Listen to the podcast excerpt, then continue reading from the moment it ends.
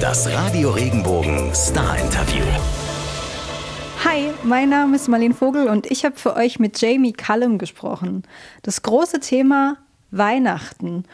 Jamie Cullum hat ja vor kurzem sein erstes Weihnachtsalbum rausgebracht und darüber mussten wir natürlich sprechen. Mit drauf übrigens ein Song, der heißt wie das Album, The Piano Man at Christmas. Und was Robbie Williams mit dem Song am Hut hat, hat er mir auch verraten. Und wie magisch es für Jamie Cullum war, sein Album in den legendären Abbey Road Studios aufzunehmen und ob er selbst schon einen Plan für Weihnachten hat. Das erfahrt ihr jetzt im kompletten Interview mit Jamie Cullum. Jamie, how are you? I'm really well. How are you doing? I'm good, thank you. Are you already chewing on some Christmas biscuits there? Uh, I'm definitely having a um a bit of a, a afternoon sugar intake.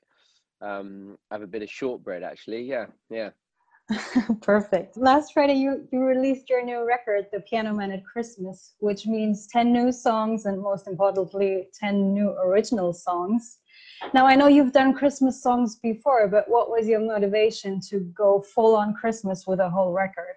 Um, well, I think I've, I've probably had the idea to do a Christmas record for a while. Um, and I've definitely I think you go through a bit of a love affair with Christmas, an arc with Christmas. You know, as a kid, obviously you love it, and then I think in your twenties, it's it's a bit of a burden. It's a bit annoying, kind of gets in the way. And then, um, as a you know, as a grown up and a, maybe a parent to your own children, Christmas becomes this kind of magical thing again. Um, so I love the idea of making a Christmas record that could kind of sit within some of these other kind of timeless classic Christmas records, and um, I think also, you know, during the early part of the pandemic, March, April, it was a very cozy thing to do, writing Christmas songs. I think on reflection, and I'm, I haven't always answered this question honestly because I, I wasn't kind of in ownership of it, but I realize now that writing these songs during this very um, confusing time was actually really quite, uh, uh, it, it, it was quite a, a, a good soothing balm for the kind of collective anxiety that was flying around at the time. Sounds like a therapeutic thing to do for you almost. Mm, yeah. Now, musically, you already said it's like this very classic sound, but I feel like it's like very grand, very festive. You got the orchestral elements, you get the big band going. And I've read in your bio that you worked with 57 musicians. What was that like? Sounds like a big adventure. Yeah, it was. A, it, it, you've described it very well. Actually, it was a it was a really big adventure, um, and actually, it was made in quite a. I guess it's quite an old-fashioned way to make a record because we, um, you know, I wrote the songs really just on on my. Well, I, I wrote them entirely on my own at home behind the piano with a notebook. So there's no technology involved. I wasn't. This is this. I'm in the studio. This isn't in my house. This is a, a, away from my house. But I was I was in the house the whole time um, just writing at the, the piano we have in our hallway. Um, so it's very simply put together in that sense. And then I sent the songs to my friend who's a master arranger, incredible arranger. He, he knows how to arrange for big band and orchestra with some with some guides and ideas of what I wanted. So then we took all these arrangements to Abbey Road Studios with really probably the best musicians in the world are playing this type of music in one of the best studios in the world, recorded by one of the great engineers of the world.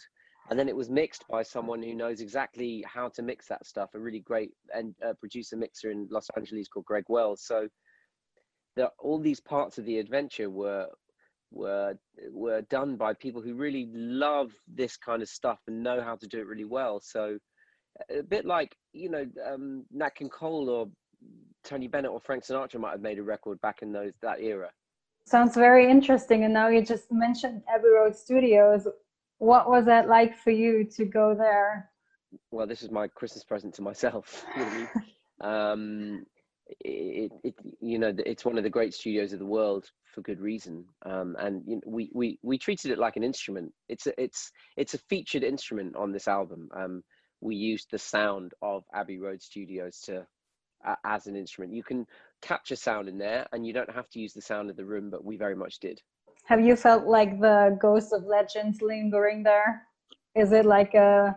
I'm I'm very much someone who believes in in uh, uh, spirits uh, uh, uh, of any any person in a building, you know, inhabiting the building long after they're gone, and um, not in a creepy way. I think, you know, the molecules and the electrons of, you know, from Frank Ocean to Kanye West to the Beatles to Louis Armstrong to Bing Crosby, all the people that recorded in that room. I mean, there's there's an energy to it. I, I believe in all that stuff, and yeah, sure, it exists at Abbey Road. It's all there.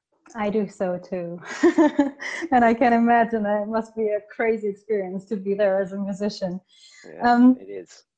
Now, listening to the record, I feel like your record succeeds to take on so many different sides. There's songs that are emotional, and then there's the fun and energetic, energetic ones, and then there's the quiet and contemplative ones as well.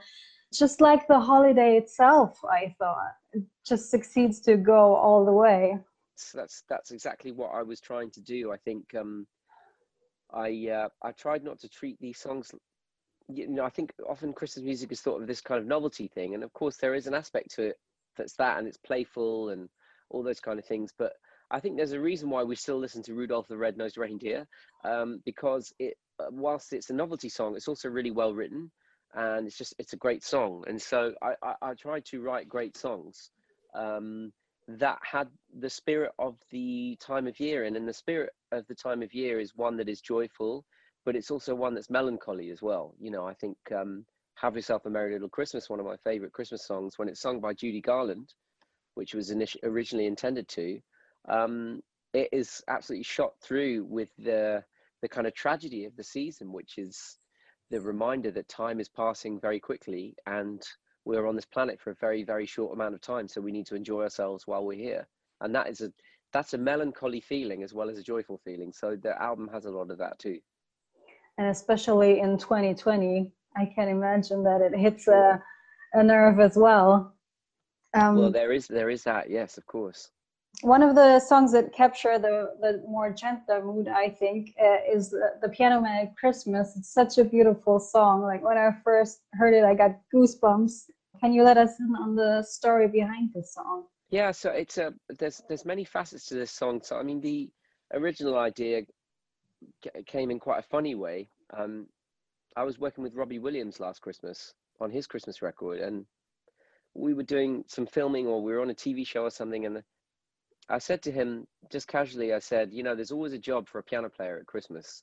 You can be unemployed all year, but somehow at Christmas everyone always needs a piano player. So never you know it's it's it's a good good time of year to be a piano player so i wrote this down in my notebook as a, a little memory. I was like there's always a job for a piano player at christmas. Write a song about that. And um, the problem is there's always a job for a piano player at christmas. Is neither a good title nor a good lyric. So i played around with the idea a bit and i ended up making it semi autobiographical you know i was very much a young piano player going from bar to bar at Christmas time, three or four gigs a day, five a night sometimes, you know, going from party to party. Um, so I remember that feeling. Um, and then it kind of got mixed up with the fictional world of a piano player who's missing his, his, his, you know, the one that he loves, or he's broken up with someone. And then I thought about the Fabulous Baker Boys and Jeff Bridges and Michelle Pfeiffer. And um, it just became this kind of melancholy feeling of a lost love at Christmas through the eyes of the the the, the piano man who's who's seeing all this kind of joy manifested in front of him, but none of it's for him. Yeah, oh well, it turned out beautiful. Thank you. And there's another another song on there, uh, "Christmas Never Gets Old," and you sing, "I don't get tired of the singing or eating the same old things. Love every one of the rituals." What's your favorite part of Christmas? Well, it's exactly that. It's the ritual. I think I'm fascinated by the fact that uh, uh, Christmas doesn't feel quite right unless it's um, unless there's a lot of things that we feel are familiar about it. So you know, for me, that's watching Gremlins for the you know 40th time. You know, sometimes even reading the same ghost stories I like to read around Christmas time. It's it's that feeling of ritual. You know, we eat the same things, we tend to see the same people. I know some years are different, and this year will obviously be very different, but um, that sense of ritual is is what I love so much about Christmas. And you know, even the idea of the same music coming out, the same records come out of your record collection, and you know, I wanted to be part of that ritual for for some people who enjoy this record. If there are some people out there that do end up really enjoying this record, then maybe they make it a part of their yearly ritual. It comes out, it's like, oh yeah, that makes me feel, gets me in the Christmas spirit. I'm sure there's going to be lots of people who will do that.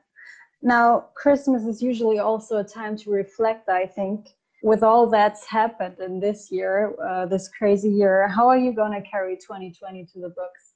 I think it's been a reminder, a healthy reminder in some ways, of how little is under our control.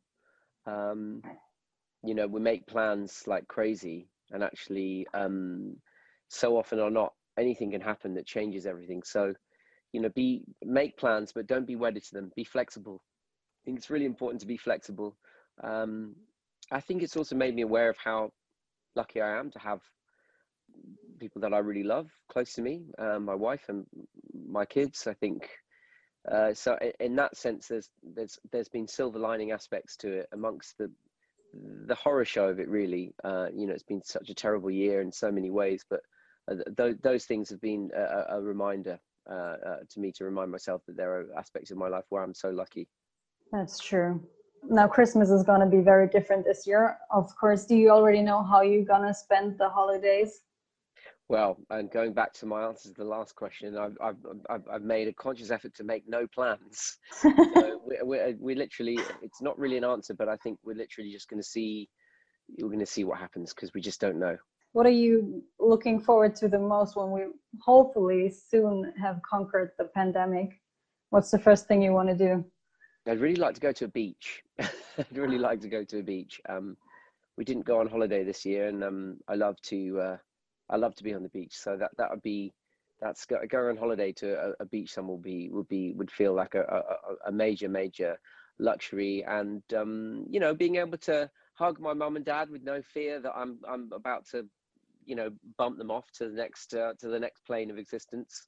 Um, obviously, I have hugged them in the last year, but not without uh, some misgivings. So I would I would like for that to feel uncomplicated. Oh, I hear you. Well, fingers crossed that you'll soon get to travel to the beach and get to take in some vitamin C, mm, as people well, like too. to say. Thank you. Thank you for your time, Jamie. Thank and you, Marleen. Have a great day. Thank you. Thank you. You too. Bye. Goodbye.